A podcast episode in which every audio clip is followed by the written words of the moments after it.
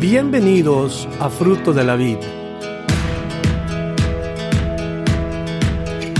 Nuestro deseo es presentarle la palabra de Dios de una manera sistemática, con el fin de que usted aprenda, conozca y crezca en su relación personal con Dios. Esperamos que el mensaje de hoy bendiga su vida.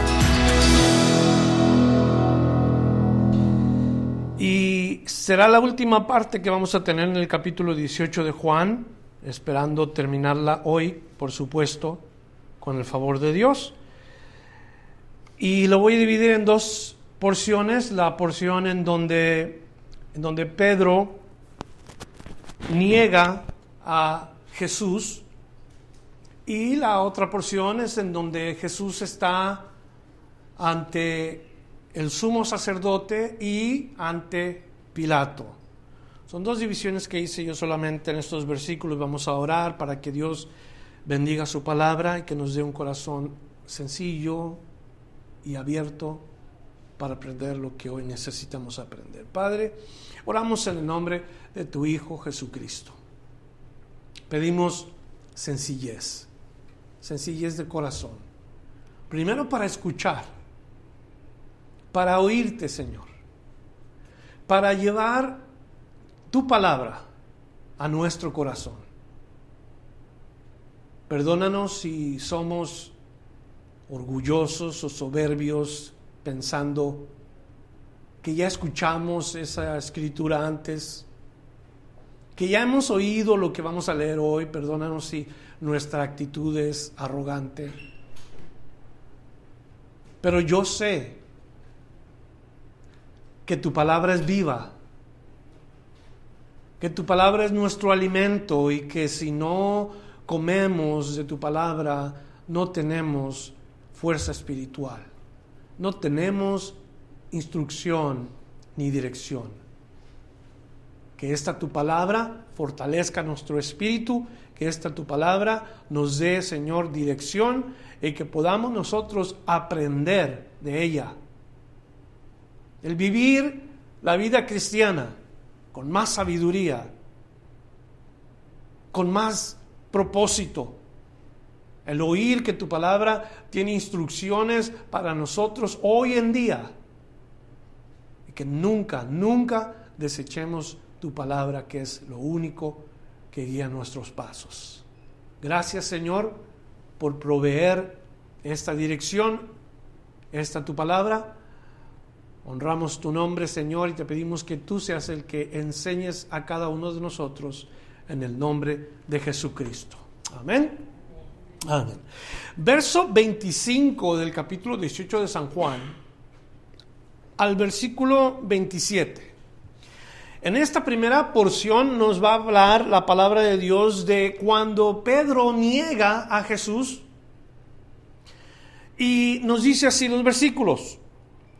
Estaba pues Pedro en pie, calentándose, y le dijeron, ¿no eres tú de sus discípulos? Él negó y dijo, no lo soy. Uno de los siervos del sumo sacerdote, pariente de aquel a quien Pedro había cortado la oreja, le dijo, ¿no te vi yo en el huerto con él? Negó Pedro otra vez y enseguida cantó el gallo. ¿Cuántos de ustedes ven en esta porción de la palabra de Dios como que si hubiera una contradicción de la palabra de Dios? ¿Por qué pregunto yo eso? Parecería que la lectura que acabamos de leer nos dice que Pedro lo niega solamente dos veces. Solamente porque aquí no nos dice lo que en un versículo previo, que viene siendo el versículo 17, que es la primera vez que lo niega. En este mismo momento. En ese versículo 17 nos dice que lo niega la primera vez. Aquí, de los dos versículos o tres que hemos leído, lo niega otras dos veces. Y aquí la palabra de Dios nos muestra que la palabra de Dios es veraz. La palabra de Dios es verdadera, de confiarse. Nunca la palabra se puede contradecir. Nunca la palabra puede tener errores. Tendrá quizás errores en las traducciones de, de, los hombres, pero no en lo que viene siendo la doctrina fundamental de la palabra de Dios. Que Dios amó a los pecadores y los salvó que Dios envió a su Hijo a morir por ellos para salvarlos de la muerte eterna. La palabra de Dios, hermanos, escúcheme, es infalible. ¿Cuántos están de acuerdo con eso? Infalible quiere decir que no tiene errores, no puede equivocarse. No puede contradecirse sin error. Salmo 12, versículo 6. A nosotros nos dice la palabra de Dios lo siguiente. Es el testimonio de lo que es la palabra de Dios. Salmo 12, versículo 6. Las palabras de Jehová son palabras limpias. Otra vez, las palabras de Jehová son palabras limpias, como plata refinada en horno de tierra, purificadas siete veces. Fíjense cómo el testimonio de la palabra habla de la palabra de Dios de esa manera. Purificada siete veces. Quiere decir, ha, pasado la palabra de Dios por un proceso, si es que lo podemos poner así, de purificarse siete veces. La primera vez purificada, ¿qué no es acaso ya suficiente para que algo purificado se apuró? Pero escuche, por si hay alguna duda, nosotros los hombres, siete veces ha sido purificada en lo que viene siendo su veracidad, la verdad de Dios. Así que tal y como Jesús le dice a Pedro, me vas a negar tres veces antes que el gallo cante, así es exactamente como suceden las cosas. ¿Dónde le dijo esto? El Señor le dijo esto en Mateo capítulo 26.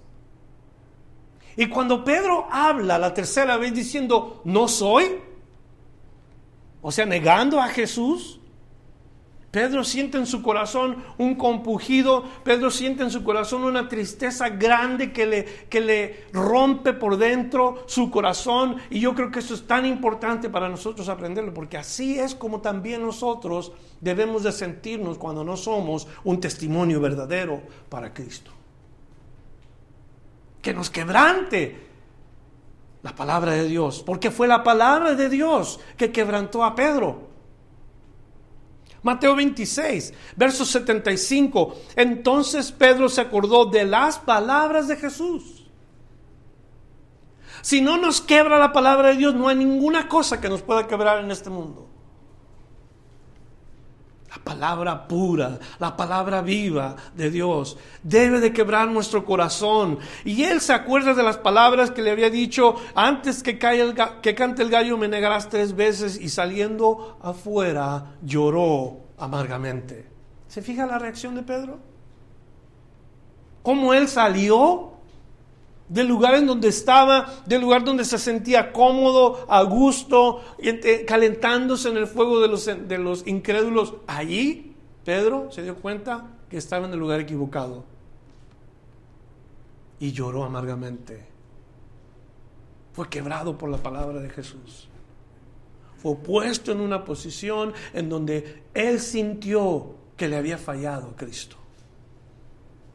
No sé si usted se identifique con Pedro o no. Yo me identifico con Pedro porque yo le fallo al Señor muchas veces.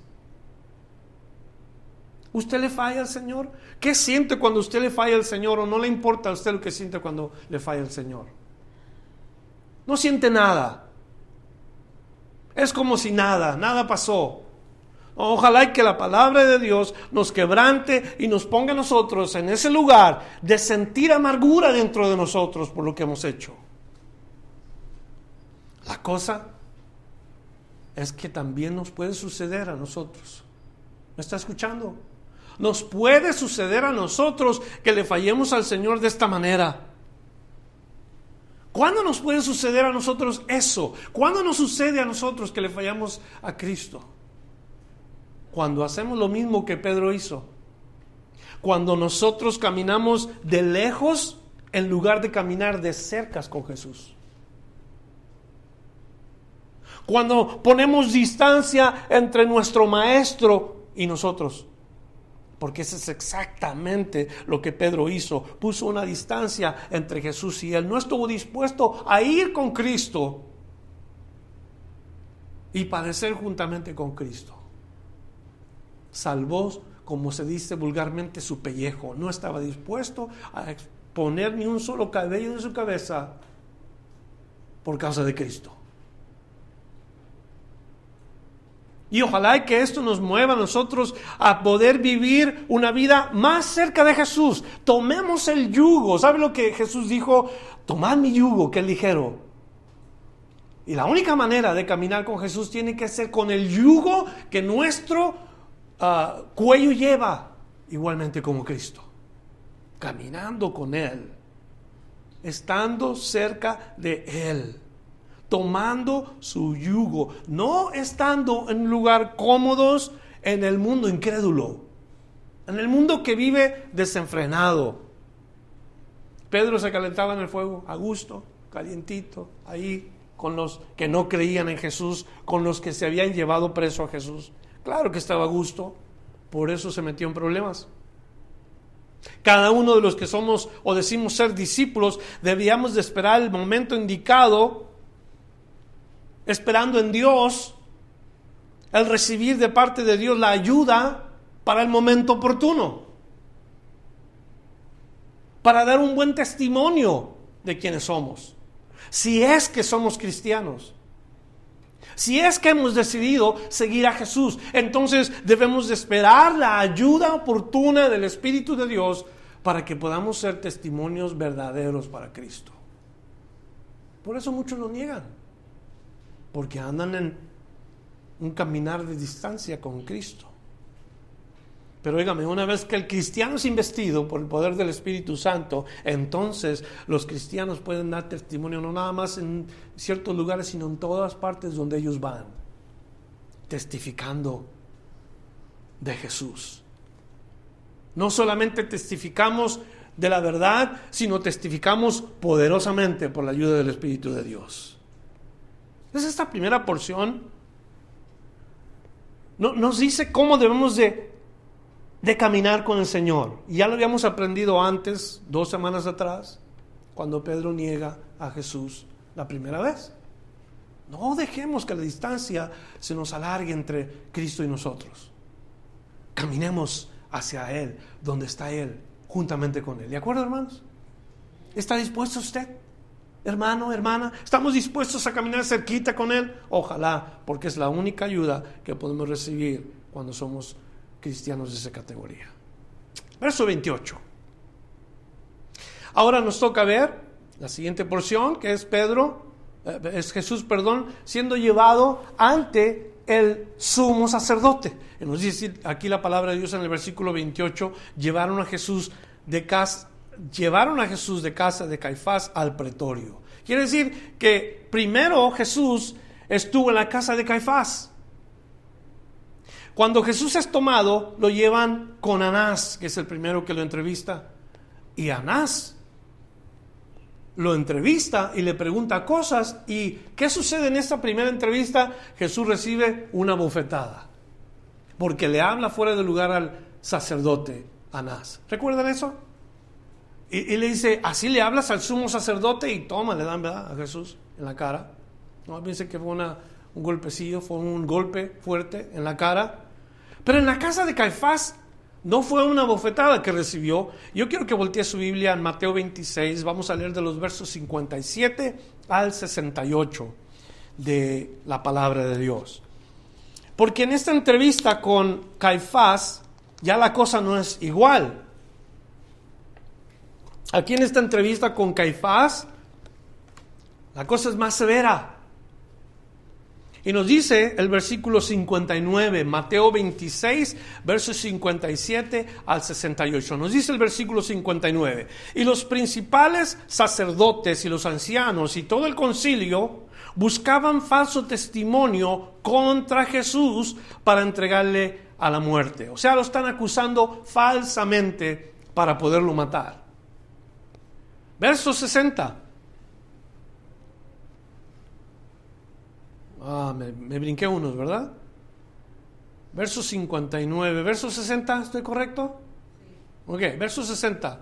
Y no hallaron, y no lo hallaron, aunque muchos testigos falsos se presentaban, pero al fin vinieron dos testigos falsos que dijeron, este dijo, puedo derribar el templo de Dios y en tres días reedificarlo. Y levantándose el sumo sacerdote le dijo, ¿no respondes nada? Que testifican estos contra ti? Mas Jesús callaba. Entonces el sumo sacerdote le dijo, te conjuro por el Dios viviente que nos digas si eres tú el Cristo, el Hijo de Dios. Jesús le dijo, tú lo has dicho.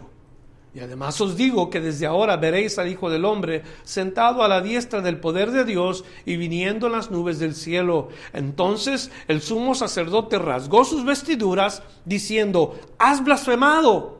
¿Qué más necesidad tenemos de testigos? Y aquí ahora mismo habéis oído su blasfemia.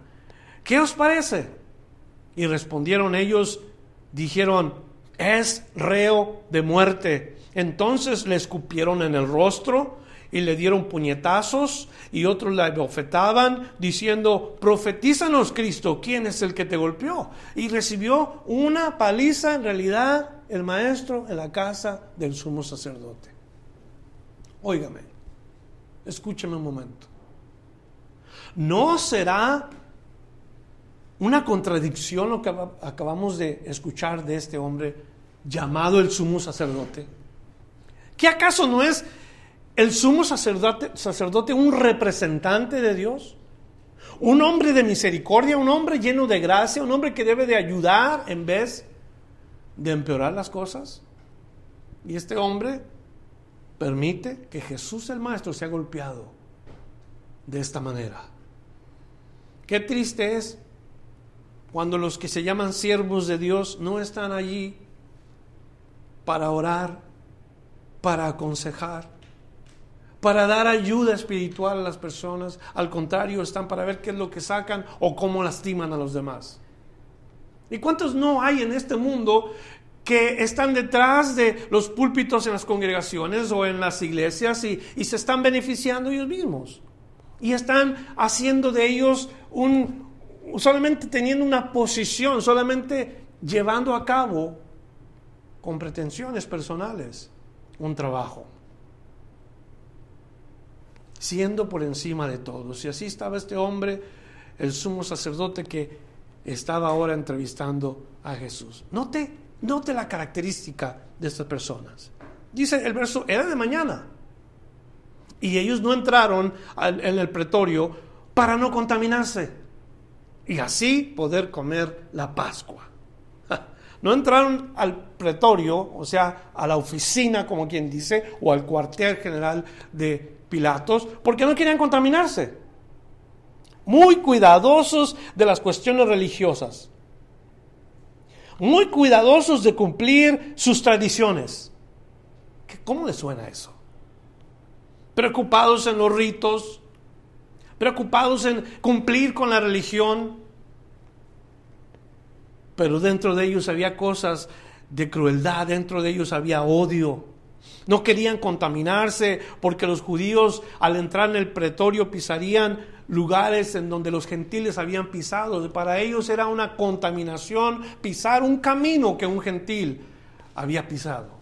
No se mezclaban ni con la idea de comer con los gentiles ni andar en los caminos con los gentiles. Dijeron, no, no, no, no podemos ir ahí porque esta gente es incrédula, esta gente no sabe de Dios. No podemos caminar sus caminos ni estar en los lugares donde ellos estaban.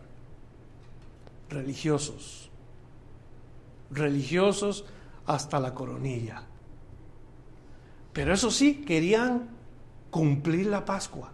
Querían comer el cordero pascual porque era un rito ceremonial que le había pedido la religión a cada hombre. Cuando menos tres reuniones anuales tenían todos los hombres. Y ellos decían, tenemos que comer la Pascua. O sea, en lo externo, muy cumplidores de las cosas religiosas y en lo interno, llenos de odio y de, corazones perversos. ¿Habrá gente así en nuestros días? Usted puede apostar que sí.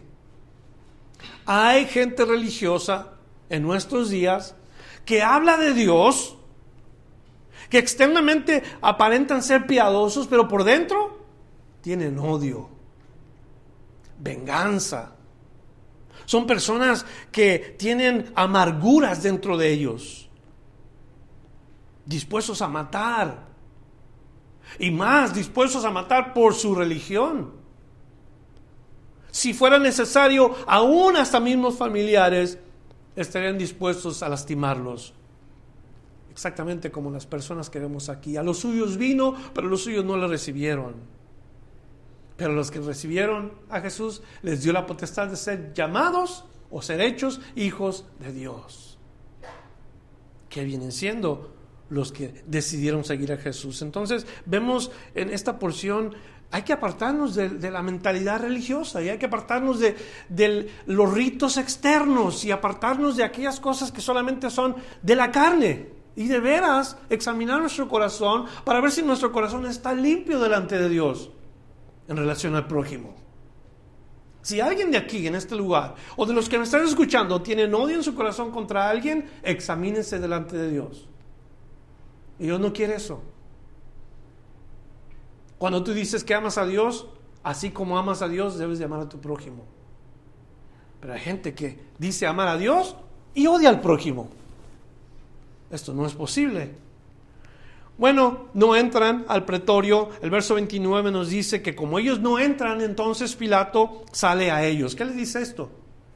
Un gobernante tan poderoso o de, un, de una fuerza armada tan conocida mundialmente, el Imperio Romano, sale uno de sus gobernantes porque la gente no quiere entrar al lugar donde él está. ¿Qué le habla a usted de eso? Vamos a verlo más adelante. Él les dijo, ¿qué acusación traes contra este hombre? Entonces, en lugar de que él espere que entren, Pilato sale al escenario. ¿Qué representa Pilato? Pilato representa al tipo de personas que son manejados fácilmente por la presión de los demás. Como cristiano te digo, no dejes que eso suceda en tu vida. No dejes que la presión de otras personas te, te baje hasta el punto de hacerles caso, solamente porque te presionen. Jóvenes en la escuela, ustedes van a recibir mucha presión de los amigos vente, mira, échate un trago con nosotros, fúmate este cigarrillo de marihuana, usa esta droga, y, uno tras otro, te van a estar diciendo en la escuela, uno tras otro. Eso se llama pura presión. Muchos jóvenes caen, desafortunadamente. Y eso es lo que representa Pilato, la persona que se deja llevar fácilmente por la presión de los demás. Pilato no fue un líder, fue un títere se dejó manejar. Se dejó manejar por la ambición, por la posición, por el poder, por el ser grande. Aquí vemos nosotros que en lugar de que les diga, eh, ustedes tienen que pasar, ustedes deben de venir a mí, Él va a las personas. Verso 30, respondieron y le dijeron, si este no fuera malhechor, no te lo habríamos entregado. Entonces les dijo Pilato, tomadle vosotros y juzgadle según vuestra ley. Y los judíos le dijeron a nosotros, no nos es permitido dar muerte a nadie, para que se cumpliese la palabra que Jesús había dicho, dando a entender de que muerte iba a morir. Varias veces, si ustedes se acuerdan, los fariseos quisieron apedrear a Jesús. En varias ocasiones Jesús se les escabulló y se les perdió y se les fue de la vista de ellos. En varias veces. Ellos tomaron piedras, cada uno de ellos, porque esa era la manera que bíblicamente ellos podían quitarle la vida a otra persona. ¿Se acuerdan de aquel caso de la mujer? La mujer que fue tomada en adulterio. Juan capítulo 8, versos 1 al 5. Nos dice la historia que Jesús después de que ora toda la noche, porque regularmente Jesús iba al monte de los olivos, oraba toda la noche y luego bajaba, nos dice ahí Juan 8, versos 1 al 5, y Jesús se fue al monte de los olivos y por la mañana volvió al templo. Y todo el pueblo vino a él y sentado él les enseñaba. Entonces los escribas y los fariseos le trajeron a una mujer sorprendida en adulterio y poniéndola en medio le dijeron, Maestro, esta mujer ha sido sorprendida en el acto mismo del adulterio. Y en la ley nos mandó Moisés a apedrear a tales mujeres. ¿Tú qué dices? ¿Se fija usted? Que sí podían matar a alguien, que sí podían quitarle la vida a alguien, pero no recurren a la palabra de Dios. No recurren a, lo que Moisés dijo. ¿Por qué? Porque están cometiendo un crimen. Falsas acusaciones es la base de matar a Jesús. Corazones perversos para quitarle la vida a Cristo. No había algo concreto de que acusaran a Jesús y tuvieron que acudir a los falsos testimonios. ¿En dónde les dijo Moisés a ellos esto? Esto se los dijo en Levíticos 20, versículo 10. En Levítico 20, verso 10 se nos dice, si un hombre cometiere adulterio con la mujer de su prójimo, el adúltero y la adúltera indefectiblemente serán muertos, ambos. Pero eran parciales los fariseos porque el día que le traen a la mujer, no le traen al hombre. Parte de lo que nos enseña a nosotros el ser religiosos partidarios solamente o parciales del sexo opuesto. Los hombres importamos más que las mujeres, los hombres tenemos más derecho que las mujeres y esa es una falsedad delante de Dios. Todos, dice la palabra de Dios, son igual delante de Cristo. Todos por igual han pecado. Dios no hace acepción de personas. Pero a veces nosotros tenemos esa tendencia y por eso cometemos este tipo de errores. Como leemos en la escritura, nada más traen a la mujer y al hombre lo dejan ir. Parciales. Y estos fariseos, sin duda, nos dice la palabra de Dios, tenían ese poder para quitarle la vida. Sin embargo, Jesús dijo, no voy a morir de la manera como ellos ejecutan las personas. Más bien la profecía nos decía a nosotros cosas totalmente diferentes. La profecía del profeta Isaías nos describe a nosotros el tipo de muerte que el ungido de Dios, el Cristo, el Mesías, iba a padecer. Vamos a ver los siguientes versículos que nos dice la palabra de Dios, del verso 33 al versículo 36. Entonces Pilato, volvió a entrar en el pretorio y llamó a Jesús y le dijo, ¿eres tú el rey de los judíos? Jesús le respondió, ¿dices tú esto por ti mismo o te lo han dicho otros de mí? ¿Qué, pregunta tan importante? Como tú, por ejemplo, ¿conoces a Jesús personalmente o has oído de otros que hablan de Jesús? ¿Has creído tú personalmente en Jesús o has creído lo que otros dicen de Jesús? Es lo que le está diciendo el maestro a este hombre llamado Pilato. ¿Tú dices esto por ti mismo o alguien más te lo contó? Pilato lo respondió, ¿soy yo acaso judío? Tu nación y los principales sacerdotes te han entregado a mí. ¿Qué has hecho? Le respondió Jesús, mi reino no es este mundo. Si mi reino fuera de este mundo, mis servidores pelearían para que yo no fuera entregado a los judíos, pero mi reino no es de aquí. Ahora, ¿qué está diciendo Jesús? El reino de Jesús no es de este mundo. Bueno, podemos nosotros examinar cómo es este mundo. Nada menos el día de hoy, esta mañana, despertamos si ustedes ya se enteraron que hubo otra balacera, nuevamente hoy, varios muertos, varios heridos. El día de ayer estuvimos escuchando las noticias. ¿Qué es lo que oímos el día de ayer? Una balacera. Varios muertos, varios heridos. Se escucha a cada rato esto, como que si ya fuera algo como muy normal. Yo iba a mi trabajo, entro al estacionamiento, dejo mi carro ahí y al salir veo un anuncio que dice seminario para cómo reaccionar con los francotiradores. Un seminario. ¿Cómo sobrevivir un tirador activo? Óigame, ¿qué está pasando en la sociedad?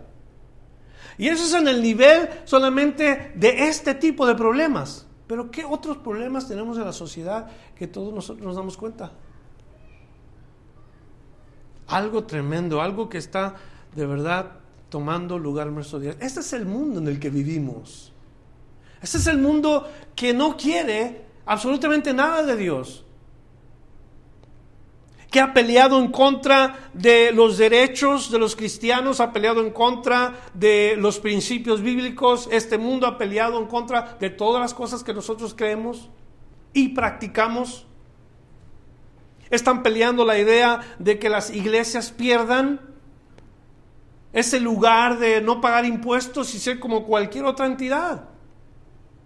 Y que se vean obligados a aceptar todo tipo de comunidades con diferente tipo de pensamientos e idealismos. Qué triste en lo que está pasando en nuestro mundo. Un mundo en donde hay personas, individuos o comunidades, como sea, con pasiones y concupiscencias de las cuales quieren traer a la iglesia y quieren que sean aceptados como que si no pasara nada, como que si la iglesia se fuera a quedar calladita y tiene que doblar las manos y aceptar, como que si estuviéramos preocupados que estos grupos nos fueran a meter en problemas, cuando un cristiano de verdad es de Cristo, no va a dar un paso hacia atrás. Jamás sea amenazado, que le digan que se calle la boca y no hable de Jesús. Lo vemos en las escrituras nosotros. Cristianos que fueron puestos en la cárcel por causa del nombre de Jesús. El mundo está lleno de violencia contra ti que eres un cristiano.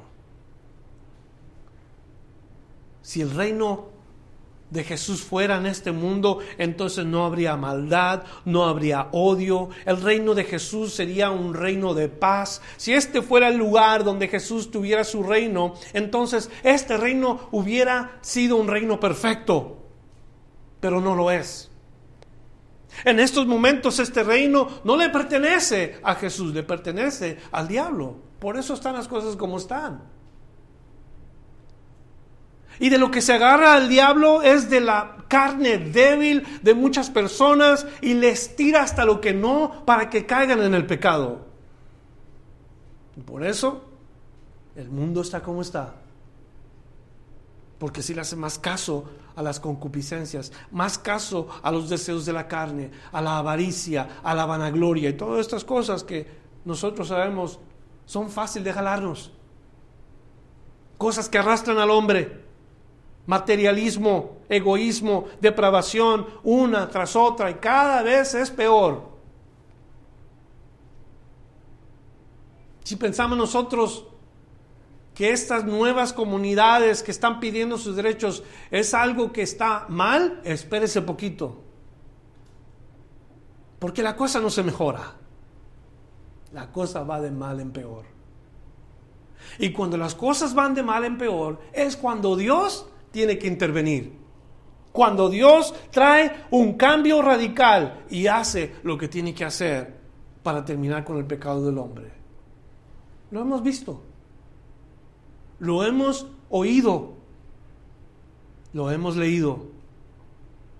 El reino de Jesús no es de este mundo. Si fuera de este mundo, entonces existiría única y solamente lo que Dios quiere que exista. Pablo escribió en Romanos 14 y el versículo 17. El apóstol escribe, Romanos 14, verso 17, porque el reino de Dios no es comida ni bebida. ¿Qué dice que es? Es justicia, paz y gozo en el Espíritu Santo. Eso es lo que es el reino de Dios. Hay una porción en la Biblia en donde nos dice, creo que es Gálatas capítulo 5, versículo 22, contra tales cosas no hay ley. Estas son las cosas del Espíritu, amor, paz, paciencia, fe, mansedumbre, templanza, dominio propio. Contra esas, contra esas cosas no hay ley, dice el apóstol. Y claro, cuando una persona es espiritual, vive en el mundo y la esfera espiritual, sabe discernir la diferencia entre el mundo espiritual y el mundo terrenal. Busca y se esfuerza y entra por ese camino angosto, difícil de caminar, pero entra. Porque su enfoque no está en la persona de uno mismo, sino en Cristo quien es el que nos dice, ponga los ojos en Jesús, el autor y el consumador de la fe. Entonces, el reino de Jesús le dice, ¿sabes qué? Si mi reino fuera de aquí, te iba mal. Jesús le dice a Pilato, si yo soy el rey, tú estarías en un lugar que no quisieras estar. ¿Es Cristo el rey? ¿Es Cristo el rey? A la iglesia, fruto de la vida. ¿Es Cristo el rey? Cristo es rey. Rey de reyes, Señor de señores. Al mundo no le gusta oír eso y cuando el mundo oye a los cristianos dice, ah, estos cristianitos cursis. pura emoción lo que hablan y lo que dicen. Y hay muchos que piensan así. Un día, la Biblia dice que un día toda rodilla se doblará, que toda lengua confesará que Jesucristo es el Señor para la gloria de Dios Padre. Y eso es algo que no lo digo yo, Dios lo dice en su palabra. Verso 37. Le digo entonces Pilato, luego, ¿eres tú rey? Y respondió Jesús, tú dices que yo soy rey. Yo para esto he nacido y para esto he venido al mundo, para dar testimonio de la verdad. Todo aquel que es de la verdad oye mi voz. Le dijo Pilato, ¿qué es la verdad? Y cuando hubo dicho esto, salió otra vez a los judíos y le dijo, no hallo en él ningún delito. Qué conversación tan importante el ponerle atención. Esta conversación de entre Jesús y Pilato nos muestra el comportamiento de mucha gente que ha estado delante de Cristo. Cuando están enfrente del Señor, se dan cuenta que Jesús de verdad sabe más que ellos. ¿Recuerdan a Nicodemo? Nicodemo estuvo enfrente de Jesús, Jesús le está hablando de cosas espirituales a un maestro de la ley y no entiende nada Nicodemo. Piensa indebido, se imagina cosas incorrectas y Jesús le tiene que rectificar y le tiene que enseñar acerca de la vida espiritual. Jesús se encuentra con María y con Marta y, habla de la resurrección y ellas están pensando en el, en el reino venidero y Jesús dice, no, no, no, no, yo soy la resurrección y la vida. Tu hermano vive. Correcciones que Jesús mismo hizo a la gente cuando estuvieron frente de él. Su deseo era enseñarle la verdad a las personas. Y aquí lo dice, yo he venido para dar testimonio de la verdad. ¿Qué dijo Jesús quién era él? Jesús dijo, yo soy el camino, la verdad y la vida. Una sola verdad. Jesucristo no es, o más bien la verdad no es una cosa, la verdad es una persona. Y el que tiene a Cristo conoce la verdad. El que no tiene a Cristo no tiene la verdad. Ahora no importa quiénes somos, Jesús siempre va a tener retos para nosotros en nuestras conversaciones con Él. Porque nos movemos en un nivel tan diferente. Jesús es tan superior, Jesús es tan por encima de todos. Y cuando nosotros queremos razonar con Jesús, chocamos con la idea de razonar con el Maestro, porque Él sabe todas las cosas. Él quiere enseñarnos las cosas correctamente. Pero somos a veces tan, tan necios que queremos decirle a Él cómo se hagan las cosas. La pregunta singular, ¿qué es la verdad? ¿Qué acaso el mundo no busca eso? ¿Qué acaso no toda la gente quiere saber qué es la verdad? Todo mundo quiere saber qué es la verdad. ¿Cuál es la religión verdadera? ¿Cuál es el camino verdadero? Y, y, estas preguntas, la verdad, no es que son malas en sí, el problema es cuando nos quedamos atorados y no hacemos una decisión por la verdad. Óigame, hay incrédulos, incrédulos que no creen en la Biblia, ¿me escucha? Que hablan del infierno, hablan de Dios, se ponen a hacer comentarios de el ángel de la guarda. Y, aquí, y cosas espirituales, y la pregunta es, ¿de dónde sacan todas estas cosas si son incrédulos? ¿Por qué se apoyan en cosas que la Biblia habla si son gente incrédula? ¿Sabe por qué? Porque la palabra es la verdad. Más pura que la plata. Purificada, ¿cuántas veces dijimos? Siete. Se apoyan en algo que es verdad, aunque sean incrédulos. En este país de los Estados Unidos, hablando de qué falso es este mundo, porque es falso, pasa de una moda a otra, pasa de un estilo de vida a otro, siempre está el mundo cambiando. Siempre está el mundo girando con nuevas cosas. ¿Por qué pasa eso? Porque este mundo es falso.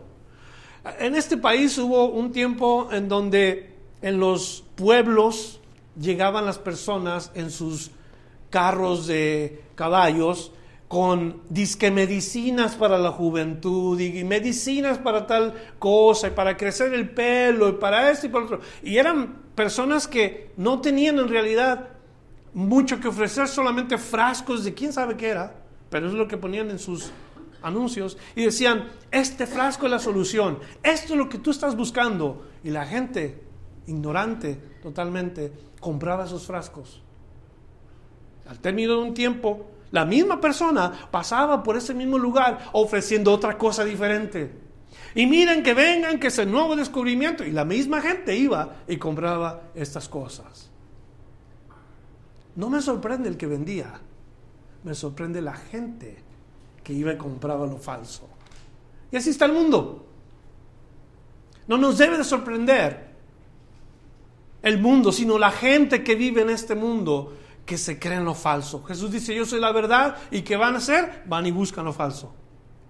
Van y encuentran algo que no es la verdad. Y como nos dice Romanos en el capítulo 1, cambiaron la verdad de Dios por la mentira. Y se hicieron inútiles, se hicieron necios. Y adoraron a la criatura en lugar de adorar al Creador, quien es santo por los siglos de los siglos. ¿Verdad que sí, hermanos? Cambiamos estas cosas tan, pero tan fácil. Pilato está delante del Señor, le dice a Jesús, yo soy la verdad. ¿Quién es la verdad? Pues claro, estás delante de Él. Yo vengo a testificar de la verdad y no quiso la verdad. Últimos versos, versos 39 y 40. Pero vosotros tenéis la costumbre de que os suelte uno en la Pascua. ¿Queréis pues que os suelte al rey de los judíos? Entonces todos dieron ah, voces de nuevo diciendo, no a este, sino a Barrabás. Y Barrabás era ladrón. En estos últimos dos versículos, para terminar, solamente estamos viendo el corazón de la gente cuando se trata de lo correcto. El rechazo del rey y el deseo de un ladrón. Juan escribe que Barrabás era un ladrón, pero enfatiza, la palabra de Dios enfatiza lo que es este hombre. Por un lado, Jesús. Jesús hizo milagros, Jesús sanó enfermos, dio vista a los ciegos, hizo que los cojas y los paralíticos caminaran. Por tres años demostró que él era el Mesías. Por tres años oyeron la palabra de Dios. Hablar como nunca antes habían oído hablar a otro hombre lo reconocían, habría el entendimiento de la gente, los que creían en él lo seguían, resucitó muertos, calmó las tempestades y muchísimas otras cosas hizo Jesús. Buenas. ¿Están de acuerdo? Buenas cosas. Está delante de Pilato. Ese es el testimonio de Jesús. ¿Y qué es lo que hace Pilato sabiendo que era inocente, que no había nada de qué acusarlo? Se voltea, habla con la gente, le digo, ¿quieren al rey de los judíos? O quieren que le suelte a alguien más. ¿Y qué escogen ellos? Escogen un ladrón. No es de sorprendernos que el mundo siempre escoge lo contrario. No es de sorprendernos que el mundo quiera a los criminales o a la gente que eh, es mal testimonio, porque eso es lo que está haciendo el mundo. Pero ¿sabe qué? Por una parte me identifico yo con esto porque Él tomó el lugar de Barrabás. Jesús toma el lugar de Barrabás. ¿Qué significa esto? Puede significar que Jesús tomó mi lugar, tu lugar. Jesús tomó el lugar de un criminal. Oiga, mi hermano pastor, ¿está diciendo que yo soy un criminal? No estoy diciendo que eres un criminal, sí estoy diciendo que eres un pecador. Si no te has arrepentido, si no has venido a Cristo, eres un pecador y necesitas que Jesús tome tu lugar. Porque para eso vino Él, para tomar nuestro lugar. Lo único en que me estoy apoyando es en el hecho de que todos hemos pecado. Todos pecamos delante de Dios. Podemos quedar libres nosotros cuando Jesús toma nuestro lugar. Eso es todo. Cuando le decimos, Señor, toma este lugar, toma mi lugar, toma mi corazón, tú sé aquel que es la propiciación por mis, por mis pecados. ¿A poco no les gustaría oír exactamente eso, Cristo, propiciación por mis pecados, o sea, que Él pagó en mi lugar la culpa. El Cordero que fue inmolado. ¿Dónde nos dice la palabra de Dios? Isaías 53, versos 4 y versos 5. Ahí en Isaías 53, yo les dije hace rato, esta era la profecía del Mesías, cómo iba a morir y qué iba a hacer cuando iba a morir él. Y en Isaías 53, versículos 4 y 5, ahí nos dice, ciertamente llevó él nuestras enfermedades. Ciertamente llevó él nuestras enfermedades y sufrió nuestros dolores y nosotros le tuvimos por azotado y por herido de Dios y abatido. Luego el verso 5 dice, mas él herido fue por nuestras rebeliones molido por nuestros pecados. El castigo de nuestra paz fue sobre él. Y por sus llagas fuimos nosotros curados. Esa es exactamente la definición de que Cristo haya tomado nuestro lugar. Él hizo todo esto por nosotros. Podemos quedar libres, completamente libres, cuando nosotros permitimos a Cristo tomar el lugar que nosotros merecemos. Yo merezco la muerte, pero cuando Cristo toma mi lugar, Él muere en mi lugar para que yo tenga vida. Fíjese qué hermoso el Evangelio de la gracia. Algo que no merezco, algo que en realidad ninguno merecemos, sin embargo Cristo hace ese trabajo. Yo quiero orar esta mañana, antes de irnos a casa, pedir al, al Señor que de verdad ponga en nuestro corazón ese sentir apasionado por Él. Comenzamos con el testimonio de Pedro, oímos lo que Pedro hizo por dejar que hubiera distancia entre su caminar con Cristo, algo que no debemos de permitir. Le, pido al Señor yo que nos ayude a caminar cerca, bien cerca de Jesús. Que cuando tomemos pasos sean los pasos mismos que Cristo ha tomado, detrás de Él o a un lado de Él, para no perdernos. Vemos que el testimonio de un cristiano puede ser poderoso si dejamos que el Espíritu de Dios se manifieste en nosotros al recibir la promesa del Padre.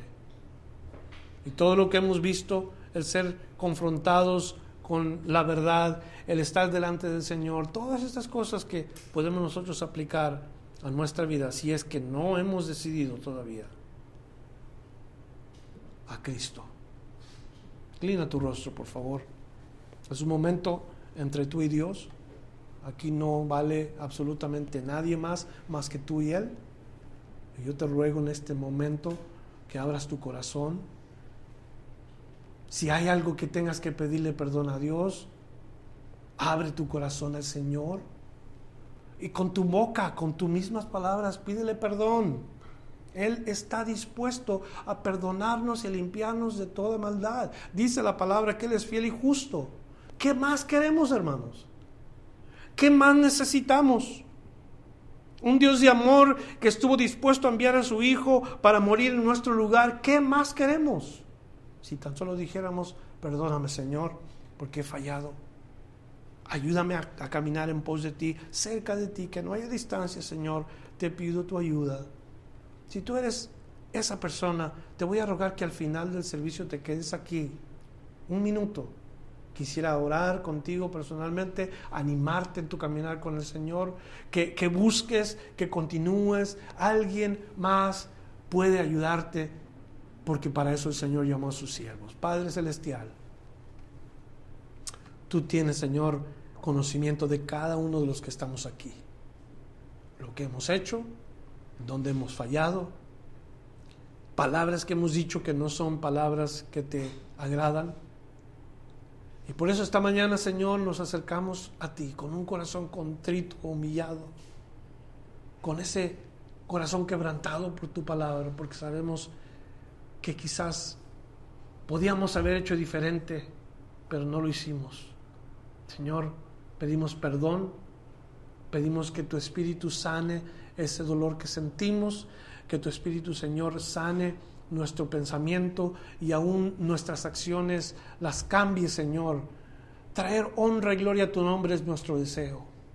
Ser ejemplos, ejemplos vivos de Cristo. No queremos negarte, Señor, no queremos fallarte. Padre, en el nombre de Jesús, sana a tus hijos, limpia a tu iglesia, llénala con tu espíritu Derrama sobre ella, Señor, abundantes bendiciones. Y que con todo el corazón clamemos y esperemos la venida del Hijo de Dios. Cuando vemos todo lo que sucede en este mundo, cuando miramos a tanta gente ocupada en sus cosas, metidas en sus negocios, sin darse cuenta que la puerta del arca está por cerrarse, que Cristo está por venir, el mundo todavía siguen su propio camino. Padre, pedimos en el nombre de Jesús que nos hagas totalmente opuestos a la corriente de este mundo, con discernimiento, con, con valor, con denuedo, para glorificar tu nombre. Glorifícate pues en nosotros para que podamos traer honra y gloria al nombre de Jesús. Te lo pedimos en esta mañana, en el nombre de Jesús. Amén. Gracias por escuchar la enseñanza de hoy. Visítenos en frutodelavid.com para escuchar más mensajes, para obtener las notas del estudio y para comunicarse con nosotros. Que Dios le bendiga abundantemente.